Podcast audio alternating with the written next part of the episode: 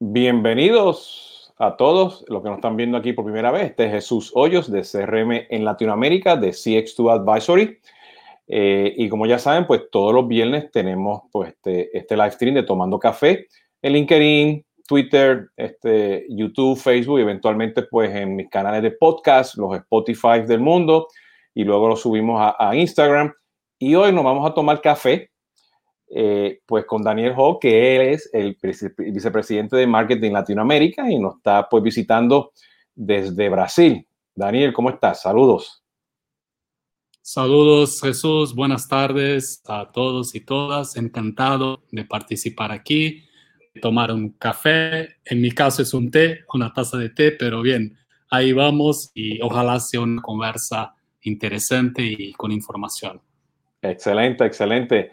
Eh, ayer pues estaba hablando con Daniel y estaba hablando un poquito de, de, de, haciendo el debriefing, cómo hablado, porque quiero darle varios disclaimers, ¿no? Este, eh, eh, pues él está al aire libre, lo pueden ver, tiene los perros, yo también tengo los perros, si están ladrando por ahí, pues ya saben que esa es la nueva normalidad. Exactamente. de, ese punto de vista. Y aquí varias cosas en particulares para los que me siguen y, y saben que tengo pues, también conversaciones de CRM los martes en mis blogs y mis conferencias, pues este, el lado de consultoría de, Jesús Hoyos, que es con Solvis, nosotros también hacemos este, este Salesforce y, y cantidad de, de, los Pardos, los Marketing Cloud, los Social Studio, los, los, combinamos, ¿no? Y el otro lado, pues de CX2 Advisory, pues, este, pues yo soy analista y yo estoy pues en los Product Reviews, de, en este caso de Salesforce, y hace como dos semanas atrás pues tuve este, un briefing de CDP, que por ahí voy a estar escribiendo un podcast con los product managers. Y parte del proceso es que cada cierto tiempo, este, pues yo, pues este, me invitan a estas este, sesiones de analistas y me dan los reviews, ¿no? Desde Benioff y los product managers. Y ahí están pues todos los, los, analistas, influenciadores independientes este, en el mundo después de, de, de CRM. Pero conociendo que al otro lado también pues hacemos cosas de Salesforce, este, yo pedí permiso para hablar con Daniel. Porque igual también la semana, hace dos semanas atrás, pues con, con Bala, ¿ok? Eh, eh, pasé por los canales y esto es un protocolo para, que hay que seguir, ¿no? Porque acuérdense que aquellos que han estado en los Dreamforce y han visto la, la pues metemos los disclaimers que salen al principio, que cualquier cosa que vayan a comprar es por lo que, por productos que ya están este, este, válidos y, y que estén funcionando y que estén en el Go Live. ¿ok? Entonces, muchas de las cosas que estamos hablando aquí ahora, pues simplemente es una charla, ¿ok? Tomándonos café, ¿no? De ese punto de vista, ¿no? Daniel, tú me dijiste ayer, no sé si tienes café, pero creo que tienes té. Verdad, estoy aquí con un, té verde y no, no soy, tomé mucho café, creo, en el inicio de mi carrera y ahí con el tiempo me, con el tiempo me volví al té, pero creo que en algún momento voy a volver. Mi esposa es fanática por, por café, tiene ahí todo su protocolo ¿no? de, tomar, de gustar y, y, bien. Pero hoy vamos con té. Bueno, pues yo, yo, yo los té cuando me, me, me lo, el, doctor me lo recomienda, mi esposa me dice, tómate un, un té, ¿no? Eh, o mi mamá, ¿no? Pero yo soy cafetero, yo estoy con mi, con mi casita. Este, eh, y yo, pues, viviendo en la Florida y siendo este boricua puertorriqueño, pues yo siempre pues me tomo mis cafecitos de Puerto Rico. Y este es uno de, de, un jugador de este que ya está en Hall of Famer de béisbol, ¿no? Pelota, de Poch Rodríguez. Entonces, este, pues yo me tomo mis cafecitos, ¿no? Eh, no, y eso es lo que yo añoro, ¿no? Nos estamos viajando, pues, este, después salir a la calle, tomarse un café, ¿no? Y este, y después pues, de ir pues eh, este, y, a un restaurante brasileño hay que tomarse muchos cafés, ¿no? Para estar despierto todo, todo, el día, ¿no? después de todo que comen el almuerzo, sí, aquí en Brasil. sí, y fíjate, ahora, ahora descubrí que había un restaurante español cerca de mi casa, ya pues, por la pandemia desapareció, pero, En, pero ahora es un restaurante este, brasilero. Ah. Okay y tienen sus vinos, tiene sus vinos argentinos, tiene su buena, buena carne y cortes brasileros. Este, y es walking distance, está aquí cerquita, ¿no? Entonces lo, lo, hacemos, ¿no? Puedes pues disfrutar un, un, buen asado allá. No, seguro, seguro. Bueno, pues como ya saben, este, en Tomando Café la idea es que una conversación y, y, hoy vamos a hablar de, de, varios puntos en particular este, este, con Daniel. podemos estar aquí hablando mucho y, eventualmente estoy seguro que vamos a volver a hablar, pero vamos a hablar un poquito de marketing cloud, ¿no? Eh, y un poquito de historia. Eh, y yo, yo tengo aquí dos collectables. Este, justamente tengo aquí la botellita del, del último evento de Radiant 6, que, que, ya, ya, había, ya había sido oficiado que Salesforce lo estaba comprando, ya que Radiant 6 ahora es Social Studio, es parte de Marketing Cloud. Y yo tengo aquí pues mi, mi Exact Target Marketing Cloud, ¿no? Con el logo viejo, ¿no? Este, sí, sí, ya, sí, ya, sabemos que el Marketing Cloud ha evolucionado mucho. Este, en Latinoamérica creció en Brasil, pero cuéntanos, este, Daniel, este, ¿cuál ha sido el auge que ha tenido el Marketing Cloud en la región? Cuéntanos un poquito de historia o sea, de, de, cómo ha evolucionado el Marketing Cloud en, Latinoamérica. Claro, perfecto, con gusto. Me, me, gustan mucho tus collectibles ahí. Este de Marketing Cloud con color naranja, que es la color oficial de Exact Target. Radiant 6 también, de nuestros amigos ahí de, de Canadá. Canadá. Marketing Cloud es una historia súper interesante. Uh, de hecho, como saben, Salesforce Salesforce empezó con toda la parte de automatización de ventas, ¿no? que uh, era casi sinónimo de CRM en el inicio. Y creo que la cosa más interesante es mirar cómo, cómo crece, cómo amplía la definición de lo que es CRM, ¿no? Uh, y evolucionando de ventas para servicio, que sería post-sales o post-ventas, uh, luego marketing, hoy con e-commerce. de hecho, si uno piensa, serían cuáles son todas las capacidades, todos los puntos de contacto de un cliente con una empresa y cómo podemos digitalizar, cómo podemos ofrecer una experiencia mejor por cada uno de estos canales, ¿no? Entonces, Marketing Cloud viene en esta historia de Salesforce de intentar junto con sus clientes de fornecer esta visión integrada, esta visión 360, ¿no? Que es una, un sueño antiguo de todos en marketing, en servicio, en ventas, de, de hecho conocer el cliente en todas sus dimensiones, ¿no? ¿Cuántas veces ya compramos un producto y dos días después llamamos el servicio, el servicio no nos conoce porque el sistema de, de servicio y de ventas no están integrados? O uno compra un producto y un día después recibe una campaña de marketing sobre este producto porque el sistema de marketing no está integrado con ventas, ¿no? Entonces, esta es la visión de Salesforce y, y bien, se construye entonces uh, en esta historia de 20 años poco a poco, de manera orgánica y a veces por adquisiciones, uh, pero con, con, el reto, con el objetivo de ofrecer a los clientes esta, esta plataforma única uh, para manejar sus contactos con sus clientes. Entonces, Marketing Cloud es un, uh, un desarrollo normal de esta, de esta estrategia. Fue formado por productos orgánicos de Salesforce y algunos de, de adquisición, como tú bien ahí nos, ha mostrado. Hay Pardot también, que es un caso lindo de éxito de una empresa, una startup del ecosistema de Atlanta, que yo sé que ustedes conocen muy bien el producto. Y, y bien, esta es un poco la historia, ¿no? Y, y en Brasil y América Latina uh, tenemos una historia interesante porque Exact Targets uh, adquirió una empresa brasileña que se llamaba Frontier, que era un player ya muy antiguo de, de email marketing en Brasil y en Latinoamérica. Empezaron como que 98, 97.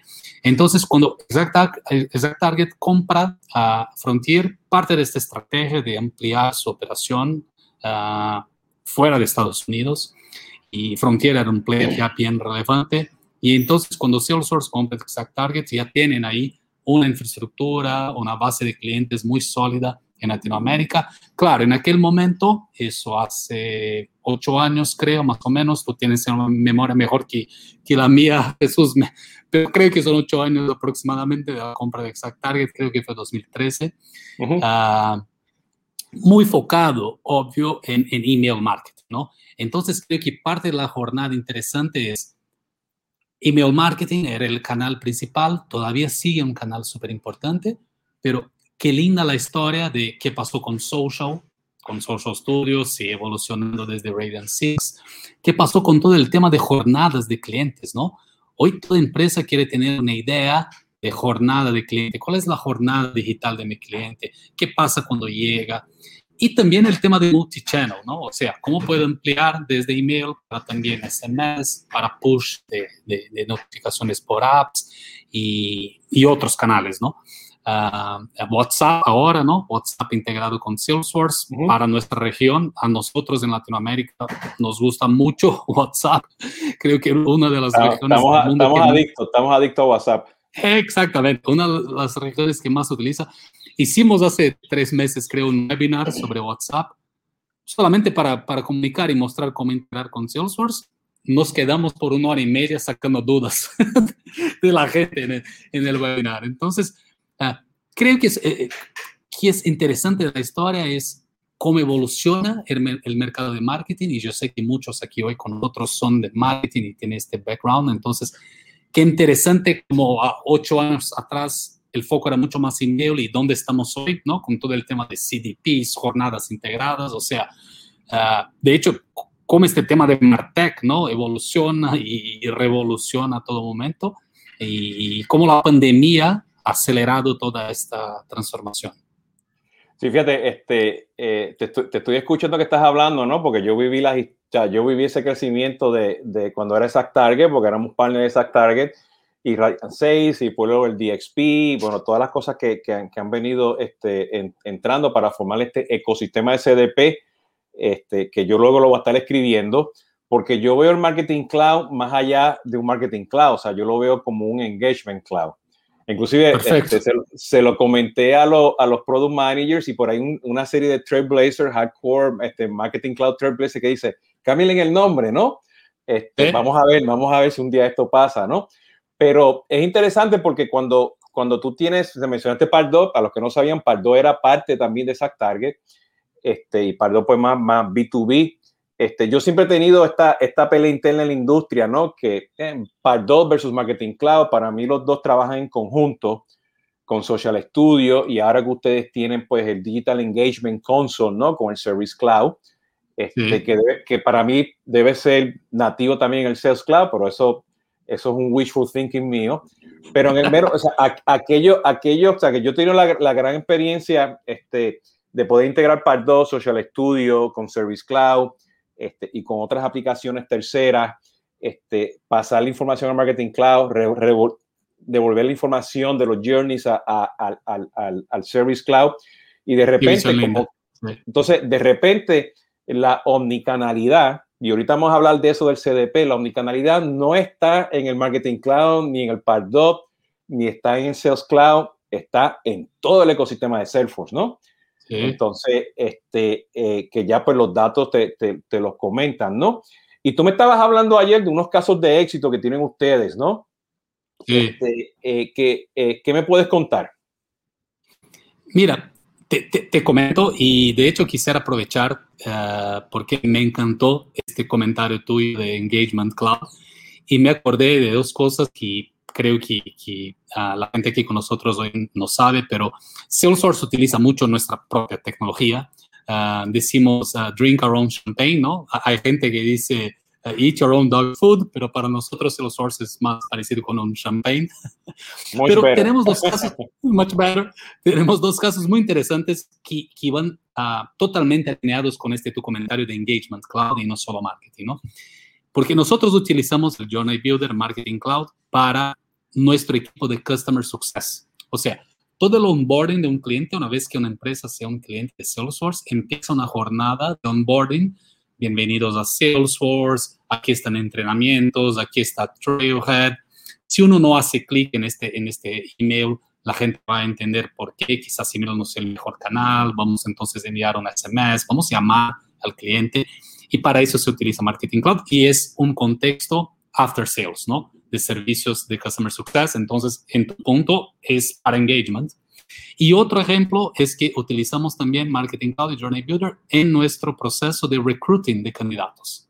Entonces, utilizamos para ah, hacer toda la parte de atracción de, de, candidatos. Después, cuando llegue el candidato, una jornada del candidato con Salesforce. A veces la persona no está lista para Salesforce o la persona tiene otros retos, otros desafíos y ahí utilizamos entonces el concepto de jornada, de ofrecer artículos sobre Salesforce, quizás a veces también si es un rol técnico, Trailhead, etc. Entonces, eh, me encantó este tu comentario y quisiera empezar los casos de éxito por dos ejemplos internos, pero uno que separé aquí, Jesús, para, para que hablemos, es un que, que, a mí me gusta mucho, que es una empresa, una startup que se llama So Smile, que sería Soy Smile, Soy Sonrisa, porque es una empresa digital de tratamiento de los dientes, ¿no? Y ahí, la primera vez que hablé con ellos, me quedé como, bien, en, mi época, tratamiento de los dientes era algo físico, ¿no? Habría que ir a un, a un dentist, sentar en la silla, abrir la boca, la, la persona, ¿no? Eh, trabajar en su boca, o sea, ¿cómo que quieren hacer? ¿Cuál es tu visión para hacer algo digital? Y, y pero Sesmal tiene esta, esta visión y ahí construyeron un business pensado digitalmente. Uh, y claro, hay una etapa final que uno tiene que ir a un consultorio, uh, hacer ahí una, una, consulta, sentar, etcétera, pero toda jornada es digital y es powered by uh, Marketing Cloud. Y hacen dos cosas muy interesantes. Una es de adquisición de clientes, que es algo que está en la cabeza de todos los marketeers, ¿no? cómo puedo ganar más clientes, cómo puedo generar new logos y ahí utilizar Marketing Cloud para eso en campañas con Social Studio integrado a email, etc. Y el segundo punto es una jornada de bienestar. O sea, una vez que uno ya es cliente, una vez más en tu punto de Engagement Cloud, una vez que uno ya es cliente, cuál es la jornada ahora de este cliente, porque ahí es, un, es, un, es una jornada de tratamiento, ¿no? O sea, hay que volver aquí a cada mes, uh, o, o, si tiene una condición especial hay que volver a cada dos semanas, cómo puedo dar tips, ¿no? De, de, de bienestar, de salud, uh, cómo puede interactuar con el cliente de manera digital, ¿no? Uh, entonces, e, este es un caso que, que me gusta porque es una empresa pensada digitalmente que está ahora muy de moda con todo el tema de pandemia, de aceleración de transformación digital y también porque utilizan Marketing Cloud en este contexto un poco más amplio, lo que solamente uh, atracción de clientes, ganar nuevos clientes. Súper, fíjate, te, te, estoy escuchando, ¿no? Porque este, tú tienes, este, eh, eh, eh, tienes dos tipos de clientes en el mundo de Marketing Cloud, ¿no? Tienes los clientes que te compran Marketing Cloud y ellos in integran pues con los CRM que tengan, el back office, eh, el, los sistemas de billing y lo trae los data extension y ya tú pues, pues tienes pues tu, tu, tu journey, ¿no? Tu jornada. Entonces luego tienen los otros clientes que pues son los que tienen ya pues las otras nubes de Salesforce y la están conectando y vamos a tener los clientes que eventualmente pues se van a tener que mover al, al CDP. Entonces, este, eh, me gustaría hablar un poquito qué significa el CDP, porque yo, yo tengo aquí dos, dos, dos teorías, dos tips, que, bueno, un tip que le doy, ¿no? Este, en el momento que ya tú integras el CDP, ¿ok? O, o tienes el Sales Cloud o el Service Cloud, ¿ok? Integrado ya al, al, al, al Marketing Cloud, ¿no? Este, y estás regresando datos de regreso, ¿no? Al, al Sales Cloud, el Service Cloud, tu journey ya no va a ser tan de izquierda a derecha, porque es a base de las interacciones. Entonces tú vas a tener que tener journeys con nodos chiquititos que van a ejecutar este, este, en el punto adecuado para manejar ese engagement, ¿no? Este, y vas a tener journeys que van a empezar de izquierda a derecha porque es un enfoque ya de onboarding, de reclutamiento, como estás hablando, ¿no? Sí. Entonces, este, cuéntanos un poquito qué, porque ahora, ahora los cookies van a desaparecer ¿ok? Y vamos a tener que ahora que hacer preguntas, capturar más datos, tener centros de preferencia, que la persona se logue, vamos a tener que dar valor, mejor contenido, ¿ok? Y eso va a ser ahora el trade-off con los cookies, pero ahora pues con un CDP integrado con el Marketing Cloud, pues puedes tener los insights y puedes ejecutar. ¿Cómo tú estás viendo eso este, a nivel de Salesforce y a nivel de la región? Perfecto. Sí, e, este es un, un tema, creo que uno de los, una de las prioridades entre todos los uh, heads de marketing en la región. Participo de algunos grupos, del grupo Makers, decíamos en Brasil y otros que participamos con IAB en Argentina, México y Colombia. Y es el, el, es el, es el tema número uno de todos, que es futuro de marketing. De hecho, tienen una hashtag que es, creo que, fin de los cookies y marketing sin cookies y, y todo, ¿no? Por varias razones, pero una de ellas es que de hecho nos acostumbramos a hacer marketing de esta manera. Quizás nos, nos quedamos un poco, yo diría, relajados de que es posible comprar audiencias, ¿no? Ir a un, un ad server o hacer un tipo de media y bien, y ahí llegan y, y ya está, ¿no? Uh, pero creo que un, una cosa que, que ya hablamos en marketing, creo que hace dos o tres años es, mira, hay todo ahí un, un tema de customer experience. Ok, nuestro reto es ofrecer una customer experience o experiencia del cliente sencilla, integrada, funcione al cliente, que sea digital o multi-channel por todos los touch points. Eso es un punto, ¿no? ¿Qué necesitamos para ofrecer esta linda experiencia? Necesitamos datos, necesitamos conocer el cliente, ¿no? ¿Por qué la gente, a la gente les gusta dar ejemplos de que Amazon es super customer experience o Netflix, etcétera? Porque tienen todos nuestros datos. Netflix sabe a qué horas empiezo a asistir, a qué película me gusta, cuándo give up en una película después de 10 minutos, cuáles series me gustan. Entonces, pueden dar las mejores recomendaciones porque tienen mis datos perfectos. Amazon la misma cosa, ¿no? ¿Qué libros estoy leyendo? Ah, ¿En qué frecuencia estoy comprando? Y ahí sus modelos predictivos pueden decirme, mira, Daniel, si a ti te gusta uh, el libro de Tiffany Bova, quizás va a gustar de este otro aquí también. Tengo su libro, by the way. Tengo su ah, libro. tengo, Sí, no, yo, yo, tuve, yo tuve la oportunidad de, de conocerla a ella en, en, el, último Connections en Chicago. Ah. Este, no tenía el libro conmigo, inclusive la esposa mía me lo, me lo, como dicen en Puerto Rico, me lo tumbó, me lo sacó. Y yo, espera, espera, pónmelo para atrás porque lo tengo que terminar, pero muy buen libro, muy buen libro. Muy buen libro, muy buen libro con historias, casos de éxito de empresas con, gran, con, con autocrecimiento. Entonces, ¿cuál es el punto? De un lado, necesito ofrecer una linda experiencia. Por otro, necesito de datos para ofrecer esta experiencia. Pero los clientes no están tan confiantes de dar sus datos porque la, industria de tecnología ha hecho algunas cosas malas con nuestros datos, ¿no? Como Cambridge Analytica y otras cosas. Entonces, creo que antes de este tema de cookies third party ya teníamos este gran debate que era cómo podemos ah, conocer mejor nuestros clientes navegar quizás este equilibrio entre experiencia del cliente y compliance y confianza y dar la tranquilidad a los clientes. Mira, quiero tus datos para hacer la cosa correcta con tu experiencia y te prometo que los datos son tuyos y va a ser muy sencillo, como tú comentabas, en un centro de preferencia, decir, eso no me gusta, eso no me gusta, o quiero ser olvidado, quiero ser deletado, no quiero más, etcétera, ¿no? Entonces, eso ya viene en esta historia y creo que CDP, quizás, ¿no? Gartner puso en el hype cycle, creo, tú sabes mejor que yo dónde está CDP ahí en, las curvas, Jesús, pero última vez que, que, que, vi ahí estaba por hype. Por, eso, ¿no? Es la promesa de que va, va a ser posible tener este, este, vamos a pensar CDP en C, clientes, o sea, vamos a orientar nuestra empresa a los clientes de datos, ¿no? Vamos a tener los datos de los clientes. Me encantó tu ejemplo. La idea toda del CDP es, déjame tomar lo que está en tu CRM, déjame tomar lo que está en tu sistema de billing, déjame tomar lo que está en tu sistema quizás de atención al cliente, en tu sistema de publicidad digital, que sea, ¿no? Sabemos que los datos de los clientes están en, en 6, 7, 8 sistemas aislados. Entonces, el CDP va poder hacer un reconcile de todos estos datos y ofrecer un ID único para, para cada cliente y mejor, permitir que la gente que no conozca un SQL o que no sea ultra uh, geek pueda hacer campañas, pueda entender y conocer los datos.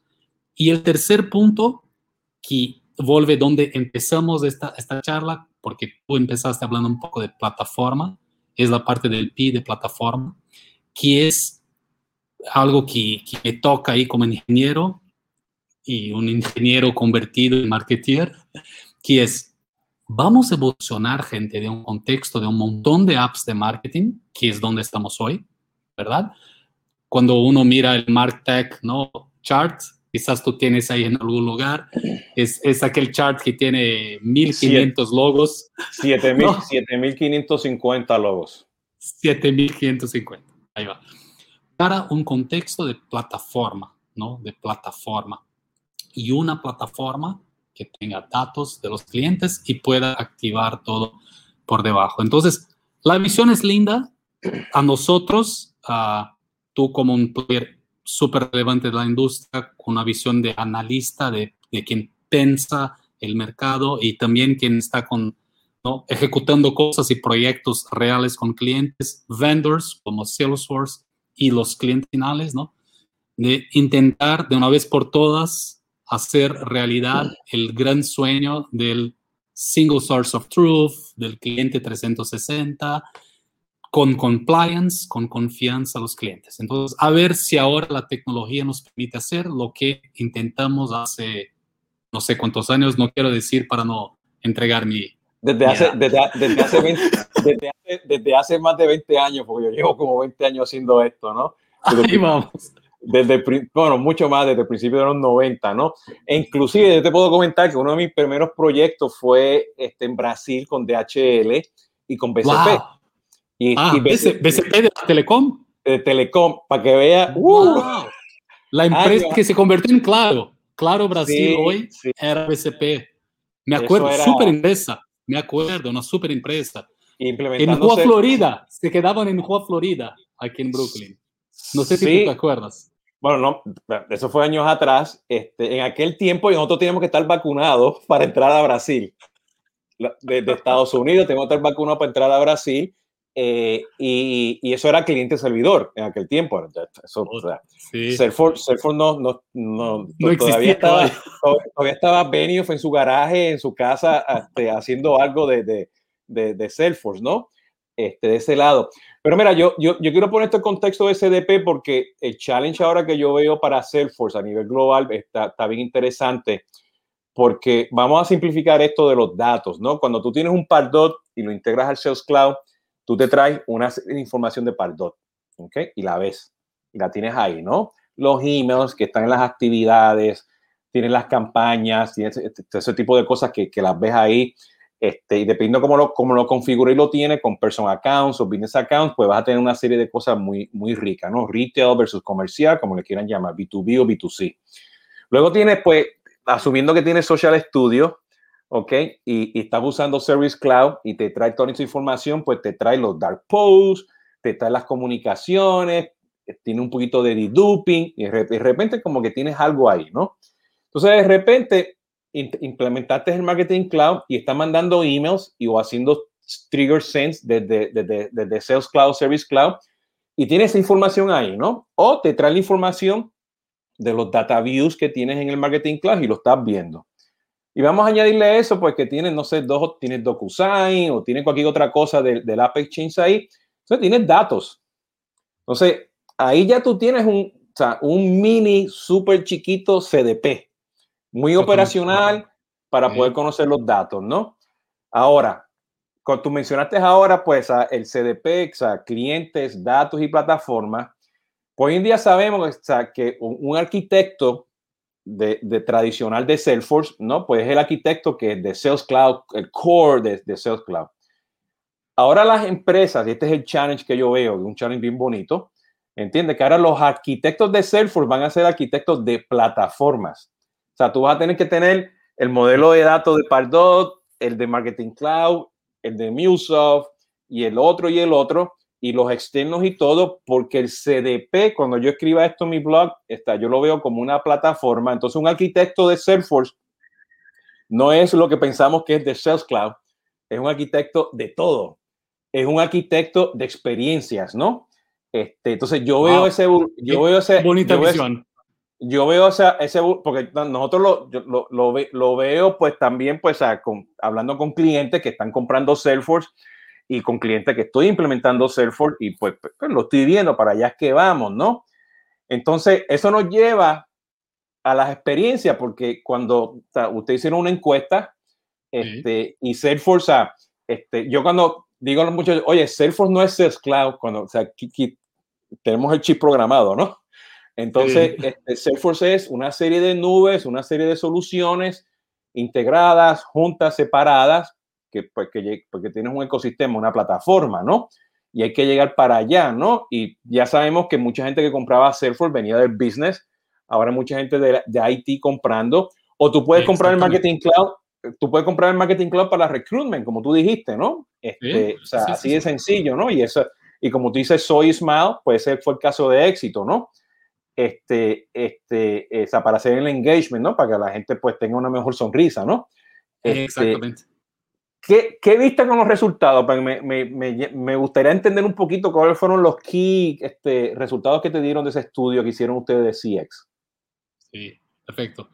Gracias por el arquitecto de experiencias. Voy a utilizar este termo. Te doy el crédito, prometo. No hay problema. Pero...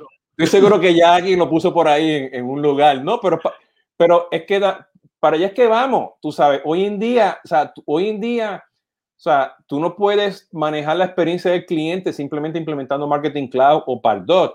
¿Sí? ¿Entiendes? O sea, para mí tú necesitas ambos y necesitas pues el, el, Sales Cloud o el Service Cloud, ¿no? O sea, necesitas todo porque ya, ya todo esto evolucionó y más aún que, o sea, que ustedes ya se, se, están enfocando por industria, pero hoy no vamos a hablar de industria, eso es otro, no es otro el lugar. Tema de hoy. No es el tema de hoy porque si vamos a estar aquí forever. Pero, ¿qué significa? ¿Qué te están diciendo los clientes en Latinoamérica sobre CX? Sí, súper interesante. Y déjame hacer solo una última adición de tu punto de los apps. También Commerce Cloud, ¿no? Hoy con todo el tema de la pandemia, muchos datos en e-commerce y hay que integrar y ver. Entonces, totalmente, un arquitecto de experiencias, en, incluso para, para la parte de e-commerce. Y vamos, pero, pero, vamos a aclarar, pero vamos a aclarar commerce, B2B, B2C, ah, B2C. y direct to consumer. Porque, B2C. El, de nuevo, tenemos el chip que decimos commerce pero no, o sea, hay tres tipos de commerce, bueno, sí, sí, y eso sí. tú lo juntas, tienes marketplaces y todo ese tipo de cosas, y totalmente, o sea, ya ustedes tienen unas soluciones de commerce integrado pues con CDP, integrado pues con Marketing Cloud. Yo voy a estar escribiendo eso próximamente, pero este, cuéntanos. Ok. No, perfecto. Hicimos este, tenemos esta, esta encuesta que de hecho es mi, uh, mi preferida en Salesforce, que se llama State of the Connected Customer, ¿no? Y, y me encanta esta encuesta porque esta es la última que hicimos. Teníamos una pregunta muy clara en nuestras cabezas, que era, ok, todo el mercado comenta de Customer Experience, ¿no? Experiencia del cliente es importante, es el futuro, etc. Y la pregunta que hicimos fue muy sencilla. De 0 a 100, ¿cuán relevante es experiencia del cliente para, para ti, cliente, ¿no? Porque nosotros quisiéramos tener un número, ¿no? Cantificar la cosa. Y el resultado para mí fue increíble. En Latinoamérica, el 89% de los consumidores dijeron el siguiente, experiencia es tan importante cuanto el producto o servicio. ¿Y, y por qué para mí eso fue como que un shock, no? Porque si uno piensa, una empresa de autos, ¿no? Va a pensar en el diseño y cuántos, no sé, miles per, per, per gallon o en Latinoamérica kilómetros por litro de, de combustible y cuántas veces hay que volver para hacer su, su manutención, ¿no? Entonces está pensando ahí en producto, ¿no? Y que la gente está comentando es, para mí, también es tan importante la experiencia. Cuán sencillo es comprar tu producto, cuán sencillo es cambiarse a mí no me gustó, cuán sencillo es que tú me conozcas. Uh, entonces, este, este número fue para mí muy interesante y, muestra claramente que la experiencia es el producto, la experiencia es el servicio, ¿no? Por eso que la gente dice que estamos en the age of the customer y customer experience es algo que está en la agenda de todo el slide. Y ahí hicimos una pregunta de follow-up que fue, ok, súper importante, entendido cómo hay que hacer esta experiencia. Y la gente comentó tres cosas. Personalizada, ¿no? Uno, tiene esta expectativa. Yo sé cuál es la capacidad de la tecnología hoy. Yo sé que cuando yo hago una compra contigo, mis datos están ahí. Entonces tengo la expectativa que toda mi interacción con una empresa, con una marca, va a ser personalizada. La segunda, real time, ¿no? Somos las uh, spoiled kids de las redes sociales y del real time. Entonces, no si que, yo hablo no con queremos un... esperar, no queremos esperar el Uber más de cinco minutos. Mm, Exacto, no, no, o, o, llamar el toll free, el 0800 y, ¿no? Y, y, y decir cuáles son, cuál, digita aquí tus nueve números de tarjeta y, digita, y la primera pregunta del, de, de, la gente de atención al cliente es, ¿podrías decirme tu nombre y tu tarjeta? Y dices, yo estoy aquí a, a 10 minutos poniendo mi, mis datos, ¿no? Entonces, real time, ¿no? Uh, y el tercer punto, que de hecho es el tema de nuestra conversa de hoy, de alguna manera, fue integrada, integrada entre las áreas de la empresa. Quiero ser conocido por una marca como Daniel. No quiero llamar atención al cliente y tener que explicar todo. Mira, soy Daniel, hice una compra hace dos días, estos son mis datos y no sé si tienen ahí, pero estoy con un problema. Y, misma cosa para marketing, ¿no? Que me conozcan. Yo hago compras ahí, no saben ya mis preferencias, etc. Entonces, eso fue bien interesante de esta, de esta encuesta. Y ahí hicimos una última pregunta de follow-up. De hecho, hicimos muchas, pero creo que estas tres para mí son las key takeaways. La tercera fue todo el tema de inteligencia artificial y trust y confianza. Entonces, confianza sigue siendo un punto súper importante, es el punto clave del relacionamiento marca-consumidor. Tenemos nosotros, vendedores de tecnología y todos en el mercado, de eh, caminar por este equilibrio de compliance, privacidad y experiencia. Es un, es un hecho de nuestra generación, no, no hay, no hay lo, lo que hacer. Y el otro tema es inteligencia artificial. Tienen ya los consumidores, los clientes, la expectativa de que toda experiencia va a ser powered by artificial intelligence. O sea, si cuando yo saco una foto con mi teléfono, ya puedo decir, mira, este es, este es mi mamá, mi papá, este es mi perro, ya va a conocer, uh, si, si Netflix conoce cuál es la película que me gusta mejor que yo, yo voy a transferir toda esta expectativa a todos mis otros relacionamientos. Eh, te estoy escuchando, ¿no? Y, y el, el, punto que, o sea, que la empresa me conozca eh, este, eh, es bien importante, ¿no? Y todo lo demás, o sea, este, es importante y son expectativas y, lo, y se nos, nos, sentamos a pensar nosotros como consumidores, pues siempre pedimos todo eso, ¿no? Este, eh, y, y, inteligencia artificial pues se está utilizando en muchos lugares, este, pero si tú no tienes el foundation, o sea, tú no tienes la base, ¿ok? Sí. Y aquí con nombre y apellido dentro de Salesforce, que tenga todo el modelo de datos integrado, que tenga este, acceso a los datos, que esté la cultura, que la persona sepa cómo utilizar los datos, ¿no? no importa con o sin inteligencia artificial, este, no va a tener ese empowerment para manejar esas expectativas, porque tú mencionaste algo bien importante que nosotros a veces pues no lo pensamos bien. El consumidor o, o el cliente, el B2B, B2C, el que sea, a final del día, sí. Quiere simplicidad. Y eso significa que nosotros tenemos complejidad, porque esa complejidad es la que lleva a la simplicidad que está buscando el sí. cliente, ¿no? Y, y, hoy, pues decir que voy a comprar un CRM, ¿ok? Sales Cloud o Service Cloud no va a ser suficiente. Y tú puedes tener tu omnicanalidad en el Service Cloud y no va a ser suficiente, ¿no? Todo esto en contexto, pues ha cambiado con la pandemia y Salesforce desde mucho antes de la pandemia, pues ya está humanizando la experiencia. ¿Ok? Y aquí vamos al próximo tópico, ¿no? Yo puedo tener todo esto compré Salesforce, lo tengo implementado, Salesforce como ecosistema, ¿no? Plataforma. Lo tengo by the book, pero si yo no estoy humanizando realmente esta experiencia, que ya sabemos que es algo que nos está pidiendo hoy en día todo el mundo por la pandemia, y Salesforce tiene pues el One Pledge, el 1-1, el modelo de, de los sí. 3-1, ¿no? Desde hace mucho tiempo, ¿entiendes? Sí. Este, y bueno, tú me comentaste, bueno, esto lo estamos ahora tratando de llevarlo a, a Latinoamérica, y Latinoamérica necesita esto mucho, o sea, mucho. mucho. Sí ¿entiendes? Sí. Por necesidades y por 20 cosas. Cuéntanos un poquito qué significa eso, porque hoy podemos tener to toda la inteligencia artificial, podemos tener todo esto by the book, pero si no estamos humanizando esto, jamás y nunca vamos a funcionar, ¿no? ¿Qué está haciendo Salesforce en Latinoamérica con el modelo? Bueno, para empezar, los que no están, los que son nuevos a Salesforce, este, este, y no han escuchado pues el, el, el pledge de One One, explica primero qué es el pledge y luego explícanos Latinoamérica, ¿no? Perfecto. No, de hecho, gracias Jesús por, por hablar de ese tema tan relevante que es la dimensión humana de la tecnología. Uh, y cuando tú comentabas de la idea de cultura y que si no hay cultura, mm, puedes tener la mejor tecnología del mundo que no vas a lugar ningún y totalmente de acuerdo. Es sobre gente, procesos y tecnología uh, y una cultura que conecte todas estas, estas piezas, ¿no? Y, y me da mucho gusto hablar de Pledge 1%. Uh, el chiste aquí en Salesforce es que tuvimos nuestra head de, de, filantropía antes de tener un head de ventas. De hecho, Mark ha creado Salesforce con la idea de ser una empresa guiada por valores, una empresa guiada por propósito.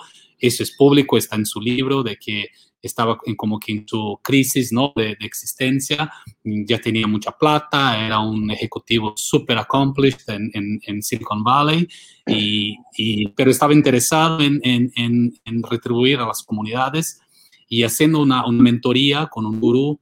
El gurú comentó, pero ¿por qué hay un trade-off entre negocios, entre tecnología y retribuir a la comunidad? Y este fue el, ¿no? Eh, el mind-blowing moment de Mark cuando comentó, ¿verdad? Las empresas pueden ser una plataforma de cambio, las empresas pueden ser una plataforma de distribuir. Por eso cuando empezó y cuando empecé yo en Salesforce, la manera como hablábamos con los clientes era tres revoluciones. Revolución de business model, suscripción, software as a service, revolución de tecnología, cloud computing, revolución de filantropía, modelo 111. Muy sencillo, una empresa puede donar 1% del tiempo de sus empleados para que puedan hacer acciones de voluntariado cuando les guste. Yo hago voluntariado a veces el jueves por la tarde, el viernes, quiere ser sábado, domingo, ok, tú puedes sacar tu tiempo y hacer. Hay una motivación para que cada uno haga, uh, pueden hacer hasta 56 ah, horas por año, ¿no? Entonces, es un montón de horas que se puede retribuir. 1% de los productos es una manera de decir que tenga una, una, manera de que tus productos puedan ser gratuitos a organizaciones sin fines lucrativos. Ah, y el tercer punto es donación financiera, que es necesario. Entonces, que tengas ahí algún modelo, en nuestro caso es 1% de la equity, 1% ah, de, puede ser 1% de los ingresos, 1%, ahí cada empresa puede definir cuál es la métrica que hace sentido, pero de qué manera puedo donar, retribuir parte de, mis, de mis ingresos, de mis ganancias de vuelta a la sociedad.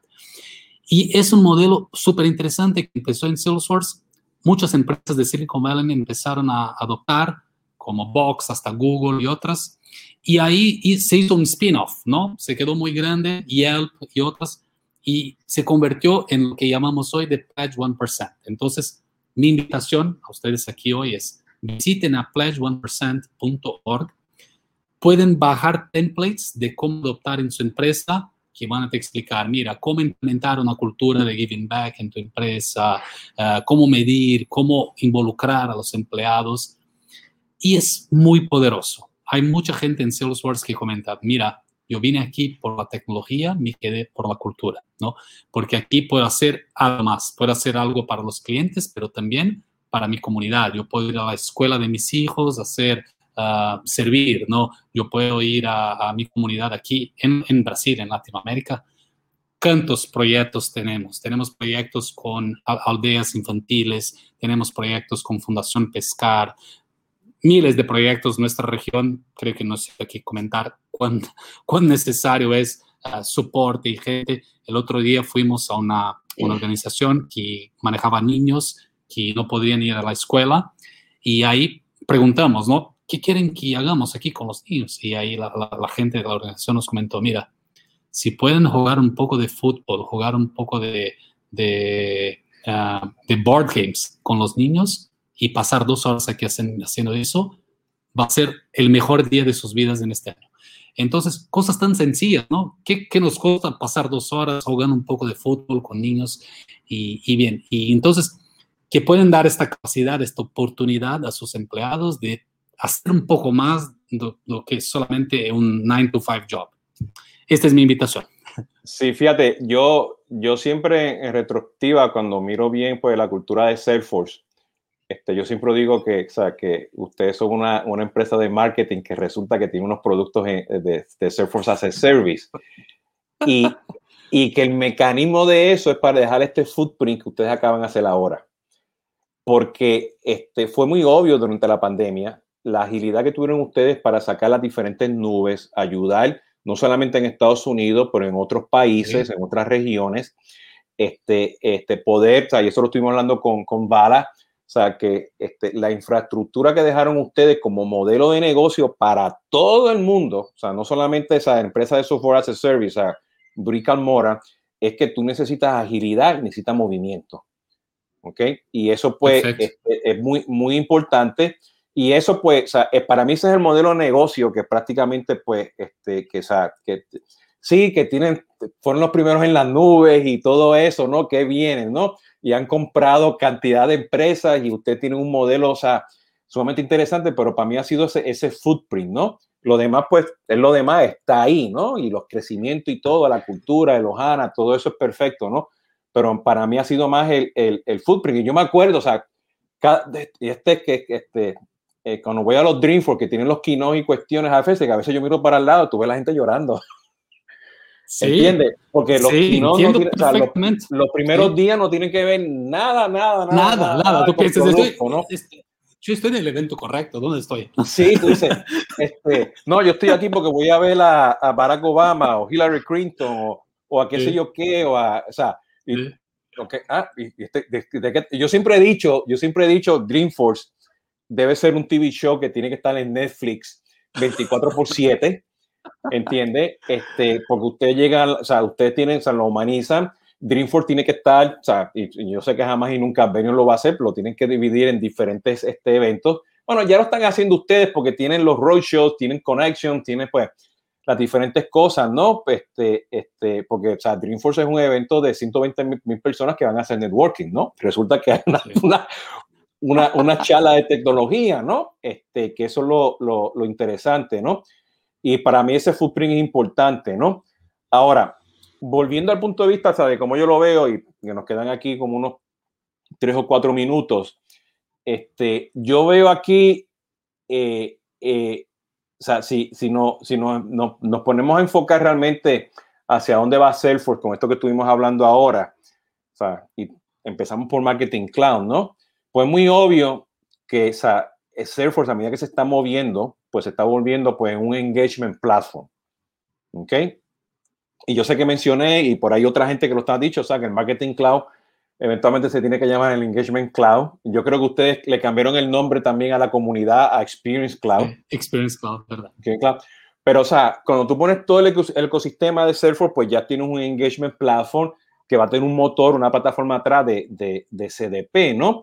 Y me llamó mucho la atención lo que mencionaste del caso de éxito de SoySmile, porque, o sea, un caso específico de Marketing Cloud que no te están vendiendo, o sea, tiene unos journeys, ¿entiendes? Este, para estar seguro, pues, que, que, que, las personas vayan, pues, a, a, a limpiarse los, los, dientes y todo ese tipo de cosas.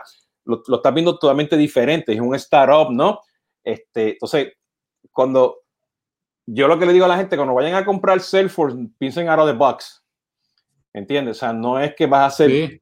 Sales Cloud, Service Cloud, Marketing Cloud, es un ecosistema, ¿no? El y poder eso no, de la plataforma. El poder de la plataforma y hay que, o sea, y este es el challenge que yo veo con los trailheads y cambiar un poquito la cultura de las personas porque son muy hardcore este, Salesforce, es que es Customer Experience. O sea, es el ecosistema, ¿entiendes? Entonces, yo, o sea, yo estoy viendo de aquí a seis meses, a lo mejor ya lo están haciendo, no sé, pero un trailhead de, este, de, de, de Salesforce Platform Architect ¿entiendes? Basado okay. en journeys, basado en datos, basado en construir la experiencia, ¿no? Por ahí que yo veo el futuro, ¿ok? Este de, de, de Salesforce en ese, de ese punto de vista, ¿no?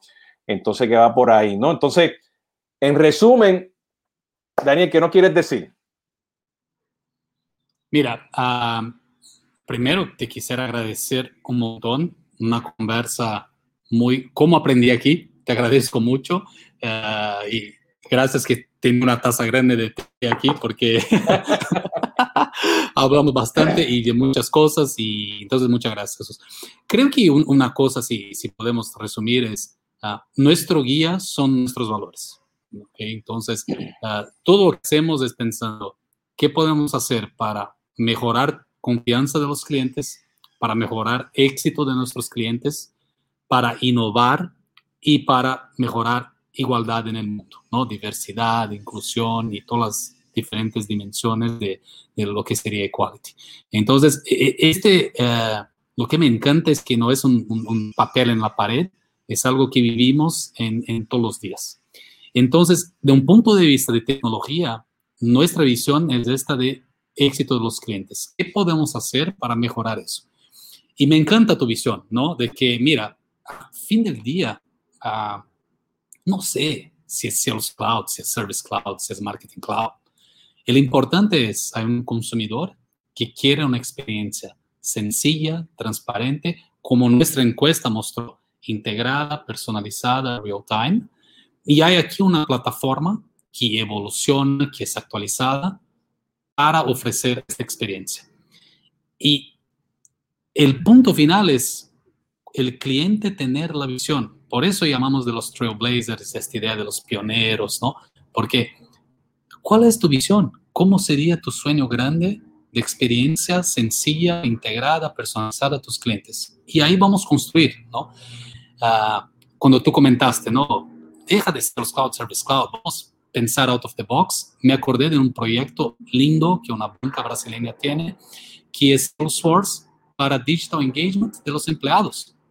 Y la visión del CEO de la banca fue muy linda. Comentó, mira, no quiero empezar a hablar de transformación digital para nuestros clientes cuando nuestros empleados están con papel y bolígrafo.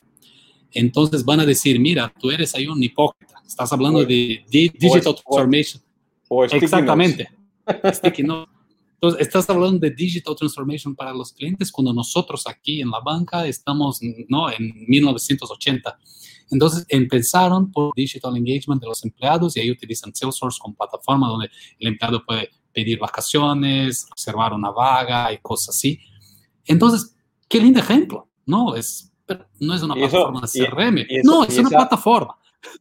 Y ese ejemplo es, es, espectacular porque estás empezando utilizando algo en la nube, porque estoy seguro que los otros sistemas de recursos humanos, ¿entiendes? Que están por ahí dando vueltas, ¿entiendes? Este, pues no, no, los tenían, ¿no? Bueno, ya hay otros que ya están allá afuera, ¿no? Y, y, vamos a ver cuando un día de esto ustedes compren una cosa de esa, ¿no? Pero, pero, o sea, hay gente que tiene, o sea, si tú te vas al App Exchange, hay temas de payroll y recursos humanos en el App Exchange. ¿no? Financial Force es un ejemplo de eso, ¿no? Sí. Entonces, este, ese approach está muy interesante, fíjate. Sí. Excelente. Pues está bien, pues este, Daniel, pues yo te agradezco el tiempo por participar aquí. Este, eh, y bueno, y al, y al, grupo pues de, de, de marketing y, y, analistas, pues que me dieron el acceso para poder hablar contigo. Gracias, este, Kathleen. Este, gracias, Kathleen y John Tache y todo el mundo allá que, que, fíjate, somos panas, somos amigos porque nos vemos en todas las conferencias, nos tomamos una cerveza, hablamos, sí. ¿no? Y, y, y, o sea, y, pues eso, eso pues te hace tiempo, pues, te, te, ya, pues ya no existe, ¿no? Ya, ya, ya, vamos a ver ya si el próximo, no este, el próximo Dreamforce, pues, que inclusive yo le estaba diciendo a, a, a Daniel ayer, el COVID va a estar realmente ya esté vencido cuando haga un Dreamforce full. Sí, exactamente. Ese, ese va, va, a ser, el, el, símbolo, símbolo de que vencemos. El símbolo que vencemos es cuando haga un Dreamforce, porque Dreamforce son 120 mil personas que están todos caminando este, a, a, a, San Francisco, ¿no? Y entonces este, eso va a ser listo ahí, ¿no? Bueno, pues para los que nos están escuchando por primera vez, pues este ha sido eh, Jesús Hoyos de CRM Latinoamérica, de CX2 Advisory, pues analista independiente e influenciador. Y hoy, pues ya saben, estuvimos aquí pues con Daniel Hawk, que él es el VP de Marketing Latinoamérica para Salesforce, y estuvimos hablando con él directamente desde Brasil, y hablamos un poquito hoy de Marketing Cloud, un caso de éxito como Soy Smile, este, todo este tema de SDP, experiencia del cliente, los resultados bien interesantes que, que vimos de, de su encuesta de Latinoamérica y de One Pledge. Y yo creo que ya se dieron cuenta, ¿no? Hay que prepararse para el futuro porque o sea, es una plataforma y el challenge que tenemos como Salesforce como plataforma y las exigencias que tenemos de los clientes, bueno, tenemos todos los juguetes para ofrecer esa, esa experiencia simple y sencilla a los clientes, ¿no? Daniel, muchas gracias, te agradezco el tiempo. Muchas gracias a ti, Jesús. Gracias a todos. Quédense bien y ahí vamos. Excelente. Hasta la próxima. Cuídense todos.